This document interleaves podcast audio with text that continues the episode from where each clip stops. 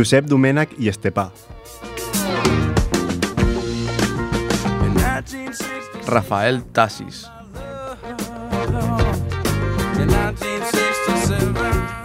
Manuel Vázquez Montalbán. Daniel Rojo.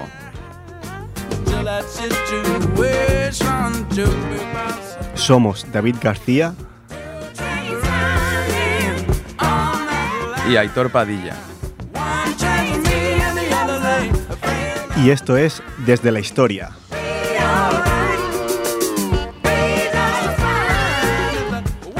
Hola, buenas noches. Somos Aitor Padilla y David García y estamos aquí en Desde la Historia. Un mes más, este mes un poquito más tarde, estamos con el octavo programa. ¿Qué tal, David? Buenas noches. Muy buenas noches, ya se acaba la temporada.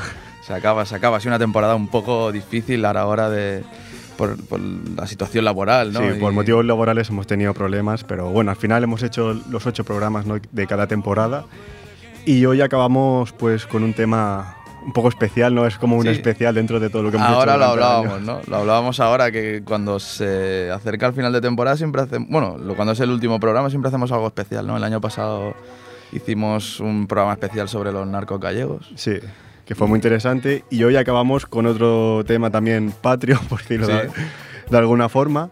Pero antes vamos a repasar redes sociales.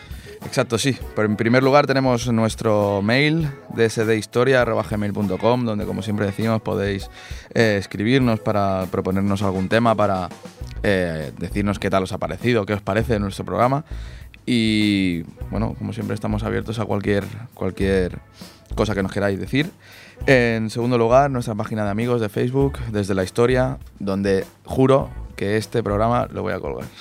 Y luego ya iremos colgando para este verano, que no tenéis desde la historia, pero tenéis mucho tiempo, pues iremos colgando programa a programa los de esta temporada y, ¿por qué no?, alguno antiguo, ¿no? ¿Te comprometes a...? Me comprometo, pero me tienes que dar eh, administrador. vale, no depende de mí solo, ya lo hablaremos más tarde. Pues antes de introducir eh, el tema del que vamos a hablar, vamos a poner una canción que estaba relacionada con, con el tema, podríamos decir. Es una canción de Joaquín Sabina, vamos, a escucharla.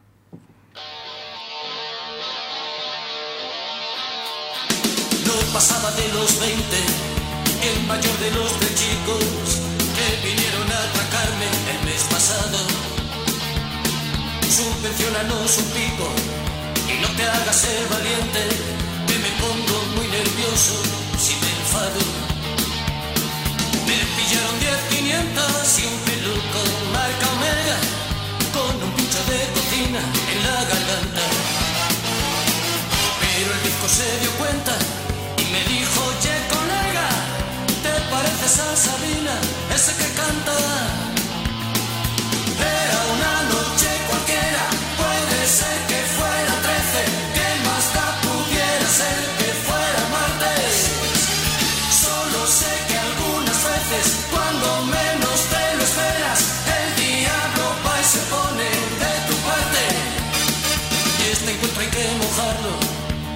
de litrona, compañeros antes de que cante el gallo. Tranquilo tronco, perdona, y un trago para celebrarlo. Los tres iban hasta el culo de caballo. A una barra americana me llevaron por la cara, no dejaron que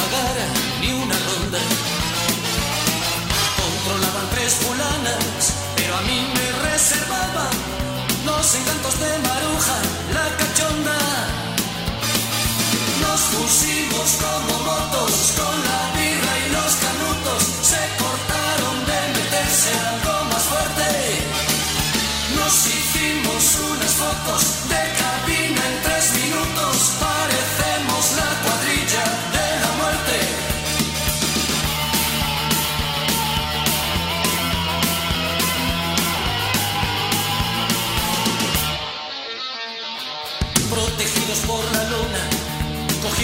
me dejaron en mi Kelly y se borraron. Por las venas de la noche, enrollate y hazla sana,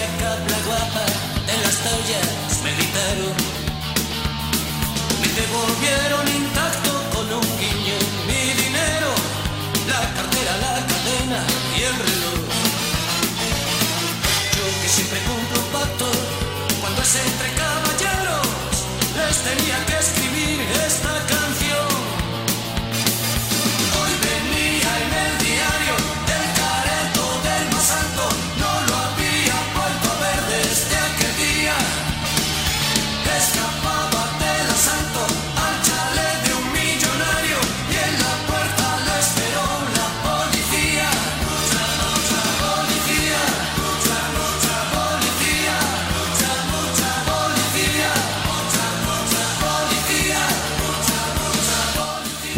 Poca presentación, ¿no, Joaquín Sabina? Sí, yo es lo que estaba comentando. Digo, hombre, hoy poco tenemos que decir de lo que traemos musicalmente. ¿no? Son- no, no podemos introducirlos, no podemos decir quiénes son. Yo he de decir que es un artista que, bueno, lo considero uno de los grandes, ¿no? De la música española, de- del rock español, ¿no? De los últimos años. Pero no, no está entre mis favoritos y nunca he buscado mucho su biografía. Pero sabiendo que hoy vamos a hablar de él, estuve leyendo cositas y son curiosas. Primero que es de Úbeda, de Jaén, Sí, que, sí. que no, que no sabía que era andaluz, eso es lo primero, no lo sabía. Y luego estuve leyendo, bueno, su padre es policía, también había escuchado algo, su hermano también es policía. Y estudió en, en la Universidad de, de Granada, estuve estudiando, serían los 60, finales 70, y, y estaba muy vinculado a- al Partido Comunista Español, o sea, a la izquierda reaccionaria, ¿no? Y por los procesos de, de Burgos, eh, bueno, cogió un cóctel Molotov y lo estrelló contra un banco, y, y se tuvo que, que exiliar de España. Y, y se fue, y se fue a París y luego estuvo en Londres. Y estuvo un, un puñado de años en Londres hasta que murió Franco y pudo vol- volver a España. Pues no tenía ni idea. Sí, yo tampoco. Eso sí que no lo sabía. Y, y es algo curioso. Y también sobre la canción Pacto entre Caballeros, eh, muy famosa, ¿no? De Joaquín Sabina. He estado leyendo si es verdad lo que dice la canción en sí, porque, bueno, dice eso, que le iban a atracar, pero se dan cuenta de que Joaquín Sabina. Y nunca lo ha desmentido del todo. Dice que hay algunas partes que son, que son verdad. Es una canción, bueno, bastante kinky, ¿no? Podemos decir, dentro de, de lo que, de lo que es el kinky. que podías encontrarte, ¿no? Sí. En alguna noche de los 80, 90 o algo así. En Barcelona, en, En, Madrid. Barcelona, en Madrid, sobre, sobre todo. Sí, la verdad es que es totalmente así. Pues bueno, vamos a introducir el tema de que vamos a hablar, que es la modelo. Exacto. Queríamos introducir, o sea, traerlo. Ha estado muy de moda estas últimas Mm. semanas. Ahora diremos por qué. Y bueno, pues, ¿por qué no? no? Tratar. Es historia. Es historia de la ciudad Totalmente, de Barcelona. totalmente. O sea, es. Y de la ciudad de Barcelona, incluso, pues. mm, Cataluña y, ¿por qué no? Un poco más. ¿no? Hmm. Y pues vamos a hablar de, de la modelo y de. Ya que se acaba la temporada, pues vamos a hablar de algo de aquí que, que nos pille cerca. Y bueno, pues para empezar, pues como siempre, la noticia de actualidad, pues la noticia de actualidad es que el jueves 8 de junio la modelo cerró sus puertas después de 113 años, que es la fecha en la que se, o sea, fecha en la que finalizaron las obras de las celdas de 4 metros de longitud, 2 metros de anchura y 3 de altura, que no era lo común entonces, que también hablaremos después. Y entonces, eso fue en el 1904, si no me equivoco, Mm. 1904, que se fundó. 4 de junio de 1904. Exacto. Desde sus inicios, la cárcel de la, de la Esquerra de la Eixample ha tenido entre rejas a todo tipo de reos y en sus siete, en sus siete galerías, sobre todo durante la posguerra, cuando estuvieron sobrepobladas y muy por encima de su capacidad, sin higiene, con torturas, plagas de chinche y ratas, y sin la más mínima atención psicológica. Bueno, han pasado por allí muchísima gente, en- eh, presidente de la Generalitat, antes de serlo, evidentemente, como fueron Lluís Companys, Jordi Pujol, otra gente más famosa que tú vas a hablar también de ellos. No quiero introducir nada más. Yo quiero hablar un poco pues lo que es la modelo, lo que está pasando ahora la modelo. Bueno, la modelo eh, estará abierta al público eh, a partir del 3 de julio hasta el 26 de noviembre, de lunes a domingo, de 10 a 6 y media. Y para poder visitarla hay que inscribirse a través de la web del Departamento de Justicia, eh, justicia.gencat.cat, si no me equivoco, donde tú te registras para hacer la visita y, eh, y ellos te, pues, te asignarán una fecha o podrás elegirla tú. Interesante. La verdad es que a mí me gustaría muchísimo ir y quiero preparar una expedición. y la verdad es que, la, bueno, las visitas constan de una hora y media y además hay una exposición de Ag- Agustí Alcoberro, que es un historiador y expreso político del 1975. Y esta exposi- exposición se llama La Modelans Parla y está estructurada alrededor de 13 personas pues, importantes o conocidas que estuvieron en la modelo, entre ellos pues uno de los nombres que has dicho tú, Puig Antic, y mm, el itinerario es ma- es más, o sea, no es, más, no es una exposición, sino más bien un itinerario por la cárcel, donde, como dice bien su nombre, pues la modelo te habla porque tú estás allí, lo vives, ves las paredes, ves las celdas, ves todo. Y se puede conocer de manera directa, pues eso, cómo era la cárcel y conocer a los 13 personajes estos importantes que estuvieron en la modelo. Y eso pues van desde Ferrey Guardia, que fue el primer ejecutado de la cárcel, hasta el vaquilla, básicamente. Y está, hablaremos. todo está relacionado y deja ver pues un poco lo que hemos hablado, que es la historia de la ciudad está muy, muy arra- arraigada Sí, a la historia de, de la modelo, ¿no? Ya por los nombres que estamos dando, ¿no? Poco a poco, ya te das cuenta de que la modelo es historia, ¿no? Porque han pasado lo, lo que tú has dicho, desde escritores, desde presidentes de la Generalitat, hasta delincuentes, pero claro, todos forman parte de la ciudad y es, es historia. En la ciudad, la- sí, sí, totalmente. Y además es- está como muy marcado y es algo Mm. que también se, se verá. Eh, bueno, según el director de la modelo, la prisión se tenía que cerrar. Esto era muy evidente que se tenía que cerrar. Ya estaba más que... ¿Pero por qué motivo? Pues porque, aparte de que ya estabas... mm, o sea, ya, ya se había recuperado todo el gasto inicial, digamos. Es que eh, era, es uno de los equipamientos penitenciarios más viejos de Europa.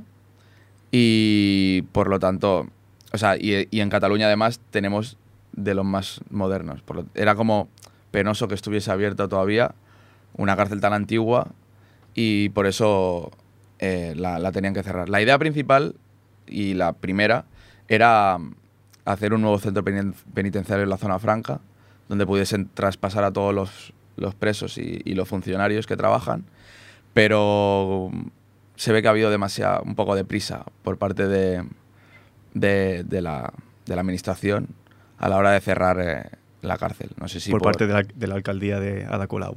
No, no, pertenece a la, a la Generalitat, me parece. Sí. La Generalitat, perdón. Sí, porque el que tiene potestad es, es Mundó, que es el conseller de, de Justicia.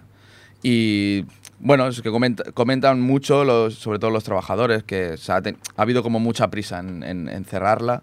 No sé si por hacer un gesto pues de cara a la galería o no, pero Claro, bueno. t- También supongo que tendría presiones dentro del barrio, ¿no? Donde estaba la modelo de, de, la, de la población que vivía en el barrio. Bueno, claro, la gente ahora, por desde que se empezó a hablar de que se iba a cerrar la modelo, pues la gente está exigiendo pues unos equipamientos ¿no? en ese espacio, que también es una cosa de la que hablar, ¿no? Porque, eh, ¿cuál es, ¿tu idea cuál sería? ¿Tirarla abajo?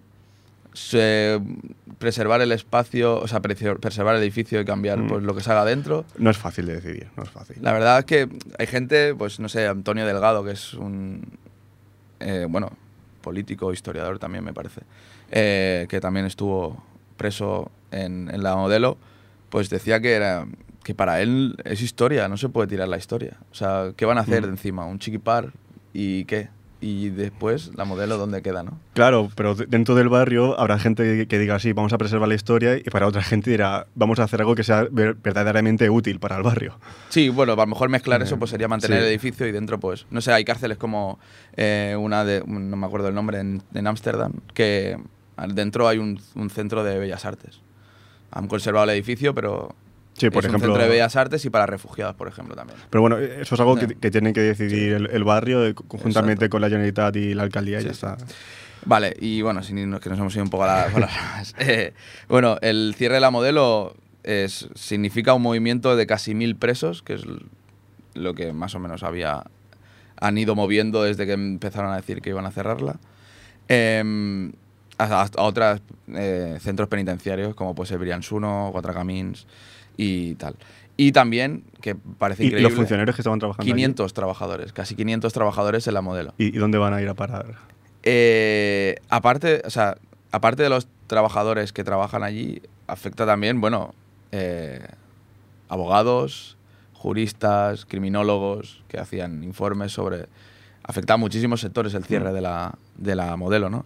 Y sí, la verdad es que, por ejemplo, los funcionarios están bast- estaban bastante preocupados con el tema este del cierre. Comentaban eso, que, que se ha corrido mucho y ahí hay 500 familias que dependen de, claro, es que de un- esta- una cárcel no son solo presos, hay mucha gente que está Exacto. viviendo de, de la cárcel. Y la verdad es que es un problema porque piensa que una cárcel como la modelo en el pleno centro de Barcelona, el transporte era muy fácil. Y según comentan, por- en- porque esto he visto algún documental y tal, según comentaba algún trabajador, es que de las plazas que se suponen que tenían que ocupar, o sea, en las cárceles que se suponen que tienen que ocupar ellos, no hay 500 plazas. Entonces, algunos dicen, es que a lo mejor me tengo que ir a Figueras a trabajar.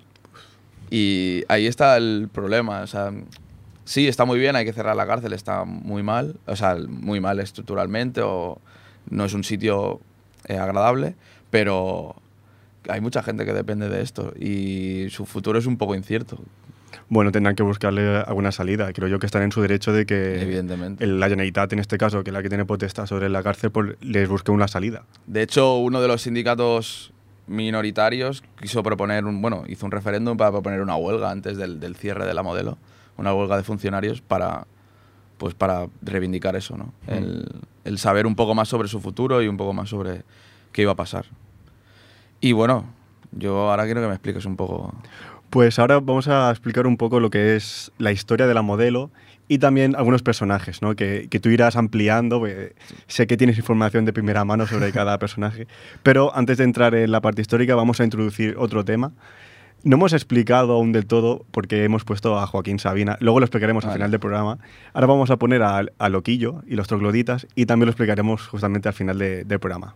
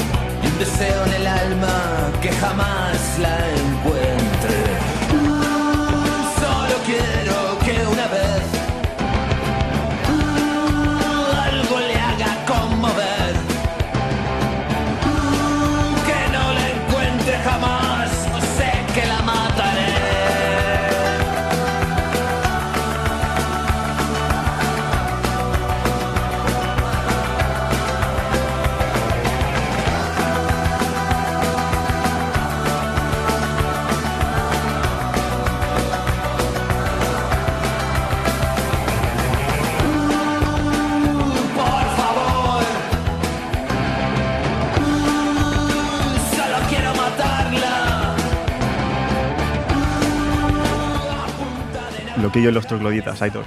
¿Qué te parece? También De Barcelona. totalmente conocidos, ¿no? Sí. Bueno, estamos muy rockeros hoy, no muy Sí. de los 80. Y muy, muy poco muy, muy mainstream, ¿no? Muy poco. Sí. No estamos enseñando nada hoy. hoy- No, pero es que son, son canciones que, bueno, hay- que repasar de vez en cuando. Sí, o sea, no, no, no se puede ser tan veces como nosotros que enseñamos canciones que han escuchado Estamos en M80 Radio hoy. totalmente.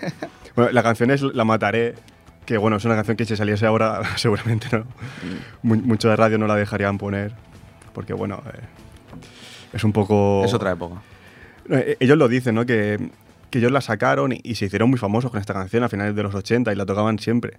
Y luego ya en los 90 la, la tuvieron que dejar de tocar en los conciertos porque, bueno, muchos colectivos no feministas pues no, no querían que, que la tocasen porque incentivaba la, la violencia de género, etcétera, etcétera.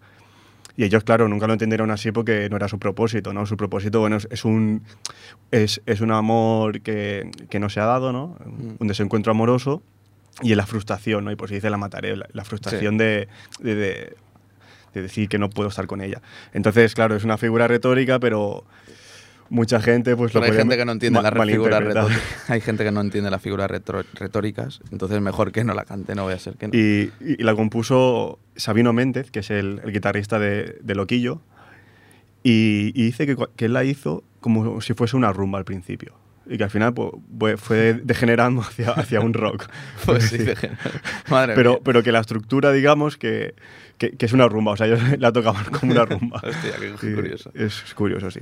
Pues luego explicaremos una anécdota muy buena de, Sí, sí, de que Loquillo y los trogloditas. No es, no es eh, casualidad que sean No, no. estos las canciones.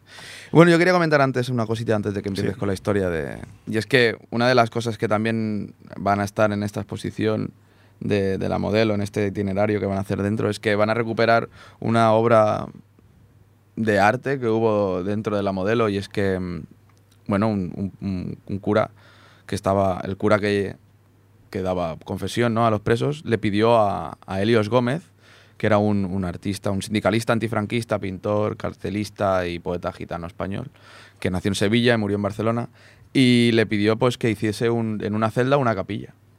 Y él la pintó, pero él la pintó a su manera. Y era una capilla pues donde toda la gente pues tenían una tez morena, unos rasgos claramente gitanos, ¿no? Y la verdad es que, bueno, si la podéis buscar en, en- en Google, es, Es- es increíble, es, muy, precioso. es muy bonita. Y bueno, cuando se dieron cuenta de, de- de cómo lo había hecho, pues la, Entonces- la intentaron destrozar. Ahora que la van a abrir, ¿no? Otra vez. Quieren estará- restaurarla. pues, quieren restaurarla. y Espere- la verdad es que vale la pena. Sí, sí. Pues empezamos un poco con la historia de la modelo, que se llama el Centro Penitenciario de Hombres de Barcelona. Ujú. Pues no, no hay mujeres, eso ya al principio. Pues fue un centro penitenciario situado en Barcelona. Se ubicaba entre las calles Roselló, Provenza, Nicaragua y Entensa, ocupa- ocupando la extensión de lo que serían dos manzanas de la. Ujú. La modelo se basa en el, en el panóptico. Ojo, ¿eh?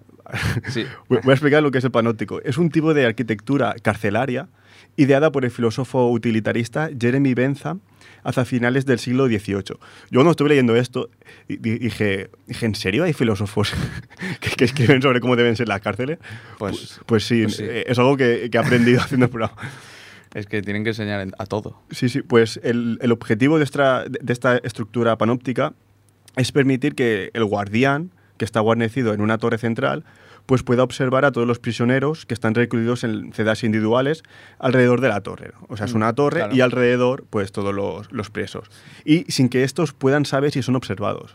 Sí, sí la, la- la figura es bastante clara. O sea, es- en planta, pues eso, es una torre en medio con las galerías, que son se- las seis galerías, que es, es como si fuese una estrella. ¿no? Hmm. El centro y las galerías se estiran, Exacto. una por cada lado, y es lo que comentas tú, que, que le da eso, pueden verlo todo. Entonces, el, efecto más importante del, panóptico es inducir al, det- al detenido un estado consciente y permanente de visibilidad, ¿sabes? O sea, psicológicamente lo, vuelves un poco, lo, desquicias, básicamente.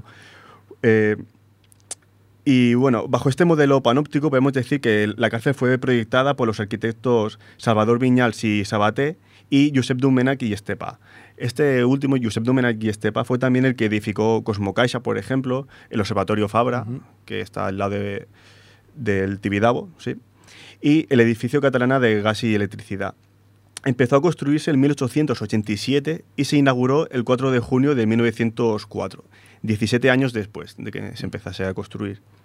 Recibió el nombre de, de la modelo básicamente por, por eso mismo, porque debía de servir de modelo para la reforma del sistema penitenciario español, que estaba un poco anticuado y, claro, e, es lo que decíamos antes, ¿no? que ahora ya está anticuado, ahora ya en año 2017, pero en el 2004 pues era el modelo ¿no? Para, 1904, exacto. para reformar el sistema español carcelario. Sí, de hecho, el, el- el modelo ese era- eh, nació con muy buena intención. O sea, la modelo era muy- tenía una intención pues buena y era muchas entidades ciudadanas habían pedido pues que se instalase una cárcel en Barcelona que, que sí, que fuese, que fuese un castigo para los presos, pero que a la vez también sirviese para que ellos se redimieran, ¿no? Y, y de esos conceptos tan modernos, pues Mm. nació eso, del nombre de llamarle la modelo. De- de- Tenía ese carácter también de, de querer, pues bueno, que, que los presos que estaban allí, pues que volviesen ¿no? a la sociedad, que pudiesen ser útiles. Mm. Y la verdad es que pasaron de, de la prisión Amalia, que estaba en el Raval, que era la antigua prisión de Barcelona, y allí se amontonaban presos de- y delincuentes de cualquier edad, de cualquier condición, estaban amontonados, y aquí en la, en la modelo pues llegaron a un sitio donde tenían una celda por preso, comida caliente dos veces al día, galerías ventiladas, patios para pasear, eh, médico, cura, clases de música. O sea, era otro concepto totalmente a lo que habían estado Sí, pero durante como, mucho tiempo. como hemos comentado antes, durante la posguerra pues hubo una sobrepoblación muy importante. Entonces ya mejor, e- ese modelo ya se fue Sí. perdiendo. Hablábamos, hablo desde, desde, la, desde el punto de la Sí, claro, inauguración, eh, eh, en un principio, en 1904, sí que se, se, se planteaba ¿no? de que cada preso tuviese su celda, pero claro, luego ya desde la posguerra pues encontramos que, que hay una sobrepoblación y la higiene ya empieza a empeorar. Eh, bueno, existen torturas, plagas de chinches, plagas de ratas y la más mínima atención psicológica, o sea, vivían un poco desamparados. Como comentábamos, es, una, es un centro penitenciario muy famoso ¿no? Por, porque han pasado todo tipo de presos. Encontramos de todo, ¿no? Como hemos comentado ya, Lluís Companys y Jordi Puyol, que fueron presidentes de la Generalitat, también Josep Lluís Carot Rovira. ¿Qué, será de este hombre? ahora? Hace mucho que no sale está perdido, está perdido. con lo que, con lo que era. Ha salido poco, sí, es cierto. Y también tenemos pues atracadores, estafadores, violadores, asesinos, traficantes, gángsters, corruptores de menores, ladrones y hasta actores arrestados también por injurias al ejército, ¿no? como fue el caso de Gaby Renom, Miriam de Maetsu, Arnau Vi- Vilar de Bo y Ferran Rañé.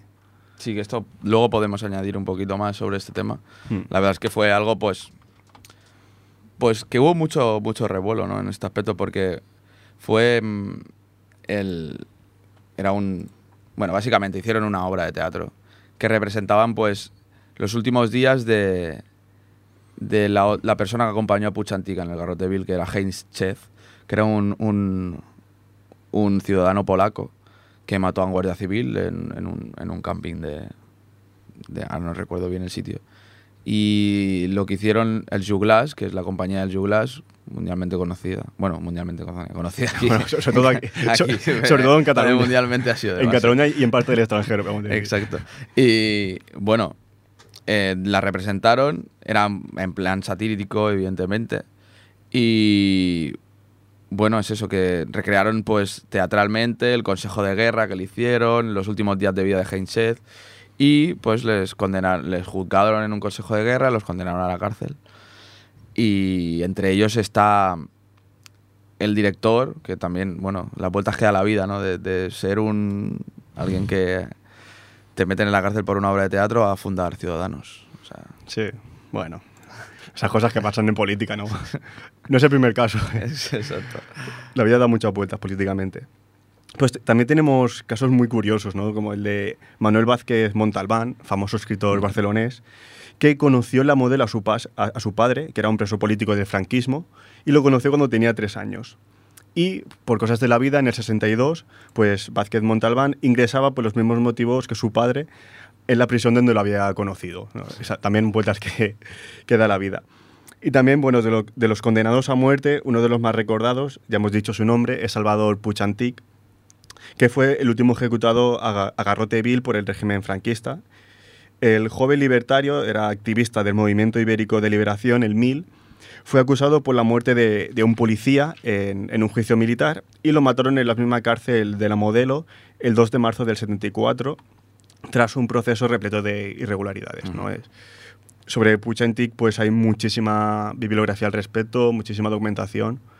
Sí, Y, y, y bueno, si fue el último, el 74, ya le pilló, sí, la verdad es que la, época- la, la- la- la última época. la época franquista tiene el récord de, de- de presos políticos, que fueron 13.000, bueno, de presos políticos no, de presos en general, 13.000, que fueron los que había en el 1940, y 1.700 fue- fueron fusilados en el campo de la Bota, en, en- Barcelona, y 23 con el garrote vil dentro de la prisión, entre ellos, pues bueno, Puchantik, por ejemplo. Y, pero en la época franquista las imágenes eh, oficiales eran todo misas multitudinarias, la jornada de puertas abiertas el día de la Merced, porque la Merced es la patrona de los, de los presos. Y dejaban entrar a las familias y eso es lo que se enseñaban ¿no? de, fuera. Bueno, estamos hablando de una dictadura, tampoco van a enseñar Y- la- las miserias. Y uno, bueno, un punto, no sé si... Un punto importante fue en 1975, cuando Franco enfermó tan gravemente, los presos políticos tenían miedo, no sabían qué iba a pasar con ellos. Dice, lo mismo nos llevan a todos y nos... Antes de que se muera, Sí. todos fuera. Y no sabían qué iba a pasar. Y hay una anécdota muy buena que si no la puedo explicar luego, que la verdad es que enseña un poco pues, lo que había ¿no? allí. La guardamos. sí, la la- guardamos, la guardamos. Bueno, pues continuamos con, con la modelo. Durante toda su historia, pues bueno, fue muy famosa también por los motines que fue, que fue sufriendo, ¿no? La mayoría de ellos fue debidos a las malas condiciones de, de higiene y a la- al abarrotamiento de las, de las celdas, donde llegaron a dormir 12 presos en espacios ide- ideados para uno, que es como inicialmente estaba. El primero de ellos se produjo en 1906, solo dos años después de su inauguración, y se repitieron en varias ocasiones hasta la Guerra Civil.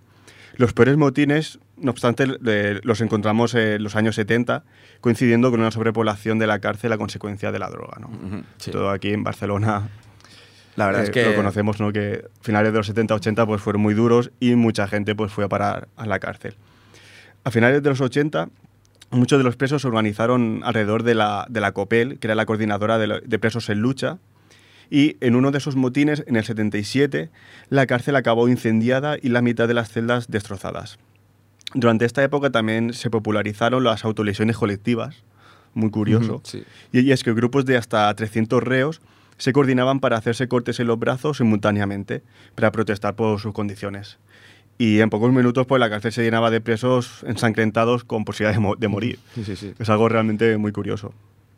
Eh, es, al- es algo que co- también bueno comentaban que recordaba, por ejemplo, el que ahora es uno de los jefes de servicio, el que era uno de los jefes de servicio de la modelo, recuerda de que él entró en esa época. Dice que cuando entrabas es que olía sangre ya directamente, ese olor plomizo de la sangre.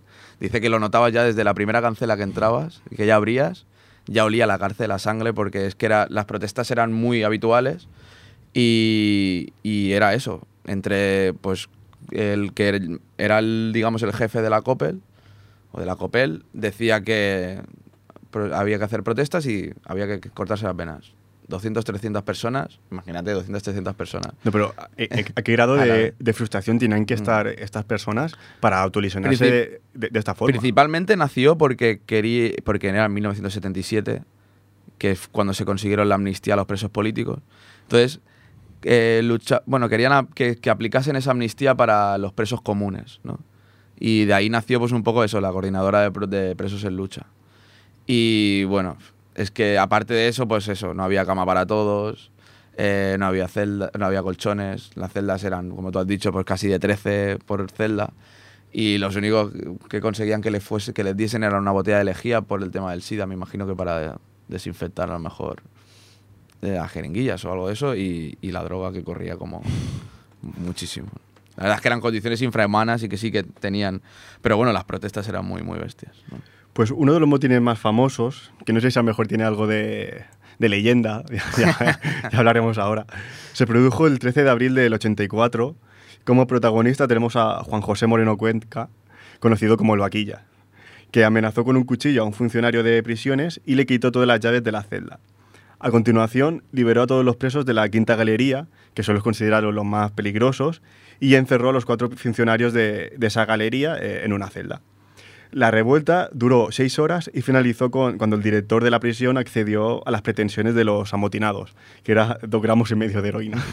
La verdad es que sí, es lo que lo hemos estado comentando antes, porque bueno, uno de los de los de, de de, los, de los que estaban trabajando para entonces allí en, en la modelo, pues hablaba de eso, de que el vaquilla no eran, o sea, la leyenda que lo envuelve no tiene nada que ver con la realidad en la cárcel. Que no era un kie, ¿no? El kie, kie es una palabra de jerga carcelaria que, que- que proviene de la palabra killer en inglés, de asesino. Dice que no era ningún kie en la cárcel, sino de líder no tenía nada, simplemente pues era un pringado drogadito y que los otros le tenían ganas simplemente. Un. Más que otra cosa. Sí, más, que la leyenda que hay urbana, ¿no? La leyenda de lo que era fuera, que eso sí que puede ser Bueno, más real, ¿no? Más cierto. Yo creo que ha contribuido también película, Sí, ha contribuido música. Pero es curioso, ¿no? A veces la realidad y la ficción está, está bastante junto. Pues bueno, como en todas las prisiones, también la modelo ha sido escenario de diversas fugas disparatadas. Algunas funcionaron y otras no. Entre las que tuvieron éxito de- destacan las dos fugas que hubo por el alcantarillado, el, el alcantarillado de debajo de la prisión. La primera fue en el 33 y la segunda fue en el 78, por el alcantarillado. O sea, el, el día este de, de junio del 78, eh, desde una charcutería que hay ahí en- al lado de la calle, pues vieron que la gente subía desde la acera y, y vieron presos que, que- que abandonaban la, pri- la- la cárcel, que se, que se escapaban. Y, y es muy curioso, ¿no? En esta última, en esta que contamos, durante un mes, el mes, el mes anterior, los reos trabajaron en turnos de dos horas para ir abriendo un boquete que daba a las alcantarillas.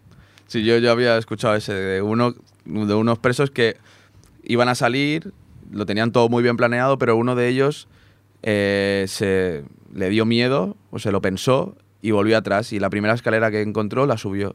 Y justamente esa alcantarilla salía a la puerta de, de la modelo. O sea, fue salir y, y todo el, el- el al, al traste. Es, es curioso, ¿eh? cosas- estas cosas que pasan en la cárcel. Pues bueno, para finalizar, explicaremos por qué hemos puesto a Joaquín Sabina y, y- exacto. y a Loquillo. Y es que estos dos artistas, grandes artistas, actuaron en, en La Modelo. Hicieron un concierto allí. Y sobre todo he recordado el concierto que ofreció en el 93, el, el Loquillo, en el patio de la prisión. Y es que Loquillo presentó su nuevo disco que se llamaba Mientras Respiremos, en la, en la cárcel. Y eh, resulta que allí había encerrado un amigo suyo de la infancia que se llama Jaime Fábregas, un amigo, un amigo del alma. Y Fábregas pues se perdió todo el concierto. ¿Por qué? Porque, bueno, loquillo hizo entrar a, a la novia de, de Jaime Fábregas, de, de su amigo, y bueno, y se fueron pues, por La, ahí. la ¿no? hizo entrar como equipo técnico, ¿no? La, la hizo entrar como equipo técnico y bueno, y, y evidentemente pues la novia y Jaime Fábregas se perdieron y Loquillo estuvo tocando y no paró hasta que apareció Jaime Fábregas y dijo, bueno, ahora puedo parar. Mi amigo ya ha hecho lo, lo que tenía que hacer con, con su novia y, y bueno, y es una anécdota pues bastante, Es buena, sí. bastante divertida, ¿no? Y con esto, bueno, eh, acabamos ya la, sección histórica. Sí, sí, yo pues, tengo cosillas para aportar, ¿no? Yo, el, el dramaturgo Rafael Tasis en 1937 fue, fue nombrado director general de servicios correccionales por, la, por el gobierno y de hacer servicios correccionales y rehabilitación y escribió una obra dedicada pues eso, a los centros correccionales y a describirlos cómo eran y tal.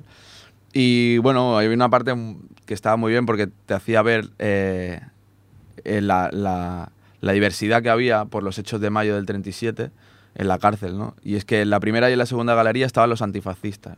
La primera pertenecía a la CENTE y a la FAI, y la Juventudes Libertarias, y la segunda a la, a la POM, a las Juventudes de la POM. En la tercera eran los fascistas, en la tercera. Luego la que le llamaban la de los caballeros. Luego estaba la cuarta, que era la carnicería, porque es donde estaban los chorizos, ¿no? La gente que había robado, los, los comunes, los presos comunes. La quinta, la quinta también era de presos comunes. Y la sexta estaba llena de, de frailes y, y capellanes, ¿no? Mm. y era la, la que le llamaban el monasterio. Y es eso que los hechos del 37 hace que haya un cambio en el perfil de la gente que está privada de libertad, ¿no? O sea, digamos que lo que ha- más ha llenado la cárcel ha sido eso, gente privada de libertad y que eran tan diferentes pues como en este caso, ¿no? Eh, entre que habían fascistas, antifascistas. Supongo que habrían enfrentamientos bastante Sí, evidentemente habían muchos problemas ¿no? en, en- en esa época. para separarlos, sobre todo. Y otra que tengo que es una anécdota sobre uno, tú que has dicho que hubieron gángsters, hubo, hubo de todo ¿no? en la cárcel. Pues uno de ellos fue Raymond Baccarizzi, que era un gángster francés de la mafia marsellesa. Y bueno, este no, no, no- lo asesinaron en la modelo. Pero no fue lo típico, ¿no? Esto de que entran en, la- en su celda, dos, tres, lo apuñalan con, con estos cuchillos que hacen, Mm. se hacen con metal y tal. No, Macarici tenía muchísimo dinero. eh, Porque, por proveniente de, pues eso, de esas las actividades que se le atribuían, ¿no? Como mafioso. Y le compró un piso a su mujer en, delante de la ventana de su celda, en la calle Provenza. Le compró un piso a, a su mujer, con la cual, pues, cuando quería, pues podía hablar desde la ventana a, a la- a la, a la casa. Pues, por lo visto, alguien que tenía miedo de lo que pudiese hablar Bacarici lo estuvo estudiando y una de las veces que Bacarici salió a hablar por la ventana no le dio tiempo. Recibió dos disparos de un francotirador de una terraza, uno en la cabeza y otro en el corazón, y se quedó en el sitio. Muy cinematográfico, ¿eh? Totalmente. Para Yo cuando le, he leído la peli. noticia del 86, creo que fue. Y lees la noticia y dices, pero es increíble, o sea, es brutal. Y esto pasa en Barcelona. En el número 30 de Provenza, además, lo especifica. el Número 30 de Provenza. Desde ahí dispararon. Y es genial, o sea, brutal. Y bueno, otra también, así para hablar de gente gastado, pues así, pues que la modelo también ha habido casos de reinserción. Uno es Daniel Rojo, que también lo he dicho en el, en el principio. Y la, la apodaban el millonario por sus 150 atracos a bancos a mediados de los 80 y de los 90 y que tras sobrevivir a la heroína y a un entorno marginal y 14 años de cárcel, pues ahora trabaja de asistente personal, pues tanto de Calamaro como de Loquillo y también de Leo Messi. ¿Sí? Es- sí, sí, la verdad, es un tío, es un, es bigardo. personal. Es un bigardo, o sea, es, es un tío, pues es entre, entre guardaespaldas y representante, vamos, y, y es ahora exponente de criminología en universidades. Dice, y este también, una de las anécdotas es que él nunca ha comido en la cárcel. O sea, no, comida, comi- no comía comida de la cárcel. Él tenía tanto dinero que él pedía de menú todos los días y le traían el menú a la cárcel. Y en uno de los bares que hay allí delante también explican pues un montón de anécdotas que, bueno, sido siempre la misma pareja quien ha llevado al bar, el bar La Modelo. Y claro, lo que pueden llegar a ver allí, dicen que una de las anécdotas que contaban era un dirigente comunista que dijo que quería que para todos los que estaban allí, comunistas, pues no sé cuántas paellas. Y el tío abrió una maleta llena de billetes y le dijo, toma, esto es lo, lo que valga, cóbratelo de, de aquí. ¿no? Y han visto muchísimas cosas ahí. Sí. Bar Es que la historia. modelo. Sí.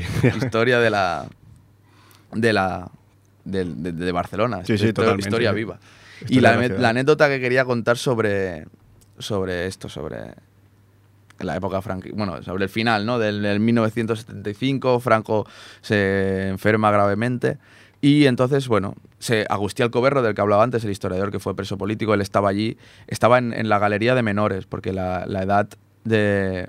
maxi- no sé cómo le llamaban, la edad máxima legal o algo así, era 21 años y él tenía 18. Y había una zona pues que estaban entre 16, 16 y 21 años, pues todos los presos. Era el preso político.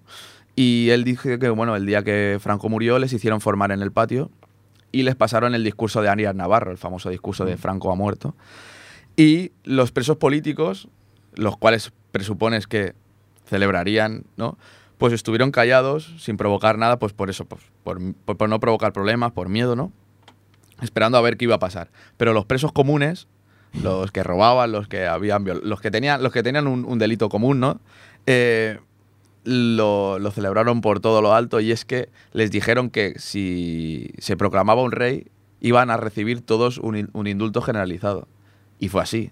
Todos. Recibieron un indulto generalizado, todos los presos comunes, eh, pero o sea, pasaron de, de ser tres presos por celda a un preso por celda, pero duró muy poco, porque claro, la mayoría de los que salieron reincidieron en sus Volvieron a delitos. entrar. Y la verdad es que a, lo- a los pocos días volvieron a entrar todos. Es, es curioso, no, no sabía eso del, del indulto. Y dos años después sí que indultaron ya a todos los presos políticos. Después de la muerte de Franco, fue cuando indultaron a, a todos los presos políticos. Y la verdad es que, o sea, hay historias muy, muy, muy buenas ¿no? de, de aquí. Y no sé, para acabar de, de esta parte, sobre todo hablar del primer, del primer condenado a muerte, que fue Francesc Ferran y Guardia, que era un. Mm. un eh, es una- ¿cómo? no me sale ahora. Pedagogo. Pedagogo, exacto, un Famoso pedagogo, pedagogo. im- importante. Fue juzgado en un consejo de guerra y condenado a muerte, acusado de instigar las revueltas populares de, de la Semana Trágica Semana trágica, sí. del 1909. Y a partir de entonces, pues digamos que es lo que hemos estado hablando, que la modelo fue el sitio donde iban a perder los perdedores y los excluidos de cada momento histórico, ¿no? De- de- del franquismo, pues la gente que estaba contra el régimen, los excluidos, pues los en los 80 y los 90, pues toda la gente que, pues, que tenía problemas ¿no? con las drogas. Sí. Y La gente que vive en la marginalidad y... durante las dos primeras décadas del siglo XX la llenaron sindicalistas, socialistas y anarquistas, junto a presos comun- comunes, y con Primo de Rivera pues ya se empezaron a añadir republicanos, catalanistas, y se le empezó a bautizar como la Bastilla de Barcelona.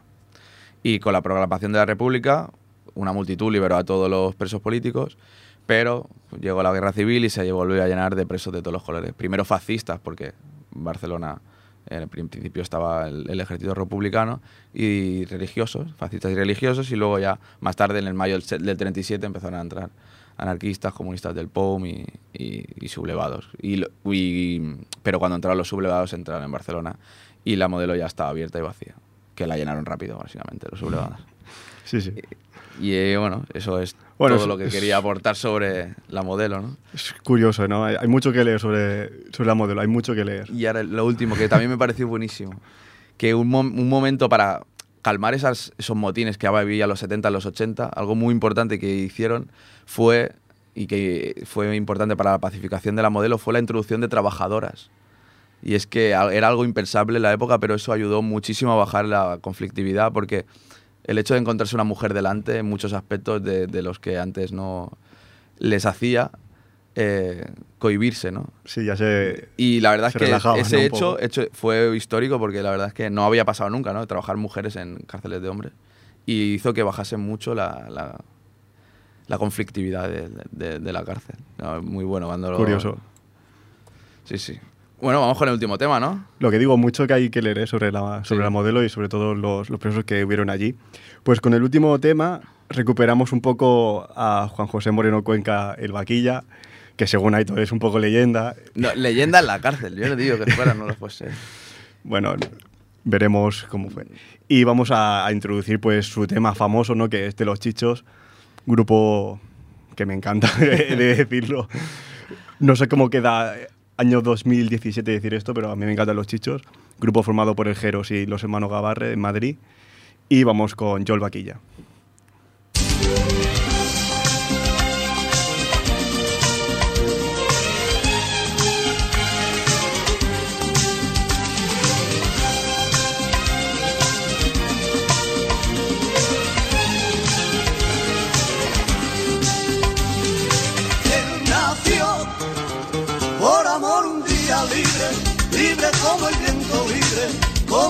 Estrellas libre, como el pensamiento. Profesión, roba lo que puede, roba, porque le enseñaron era, era muy pequeño solo, solo vio lo malo. Tú eres el vaquilla, alegre bandolero, porque lo que gana repartes el dinero. Tú eres el vaquilla de buenos sentimientos, si al final dependes de un simple carcelero. Tú eres el vaquilla, alegre bandolero, porque lo que gana repartes el dinero, para que te puedas la vida no viviendo, si al final dependes de un simple carcelero.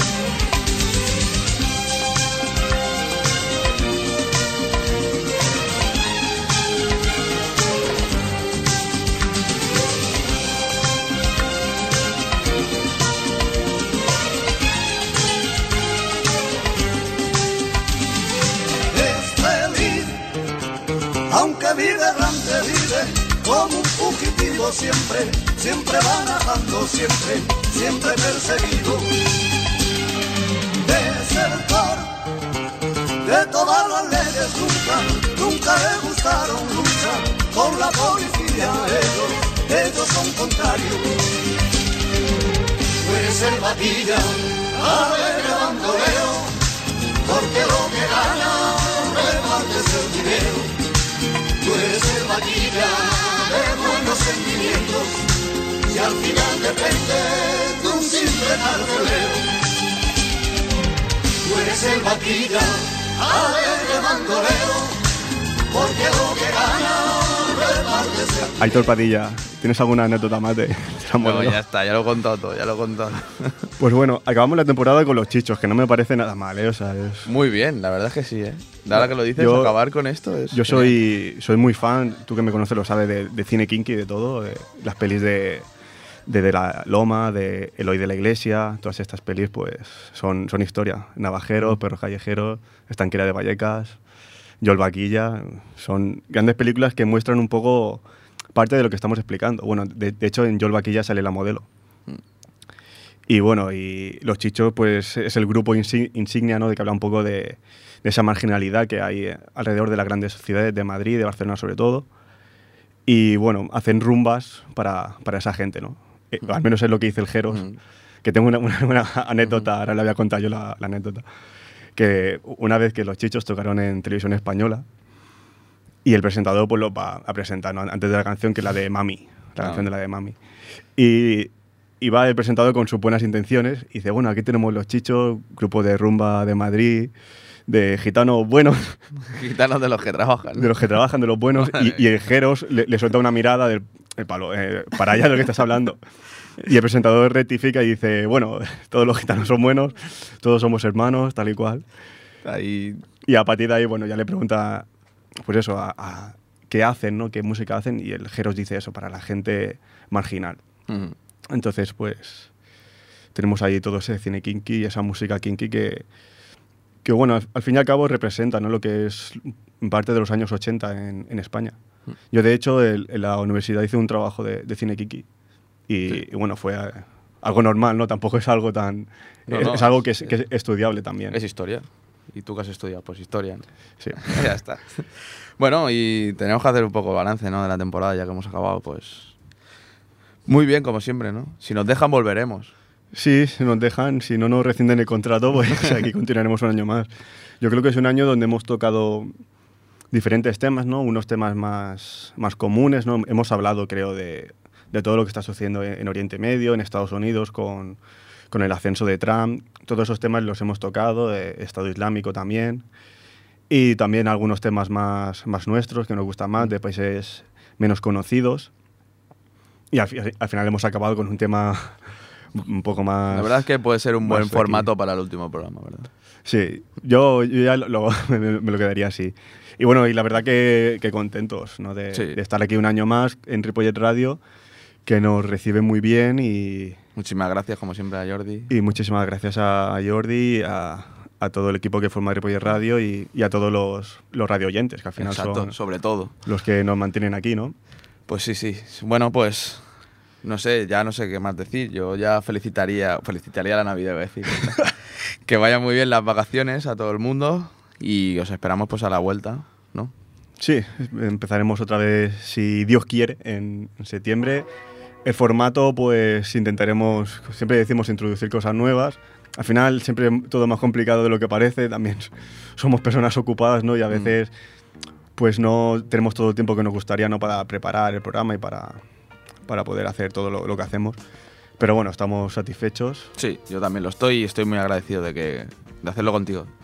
Muchas Muy- gracias. Buenas noches a todos, que vaya bien. Buenas noches. In 1967, I had a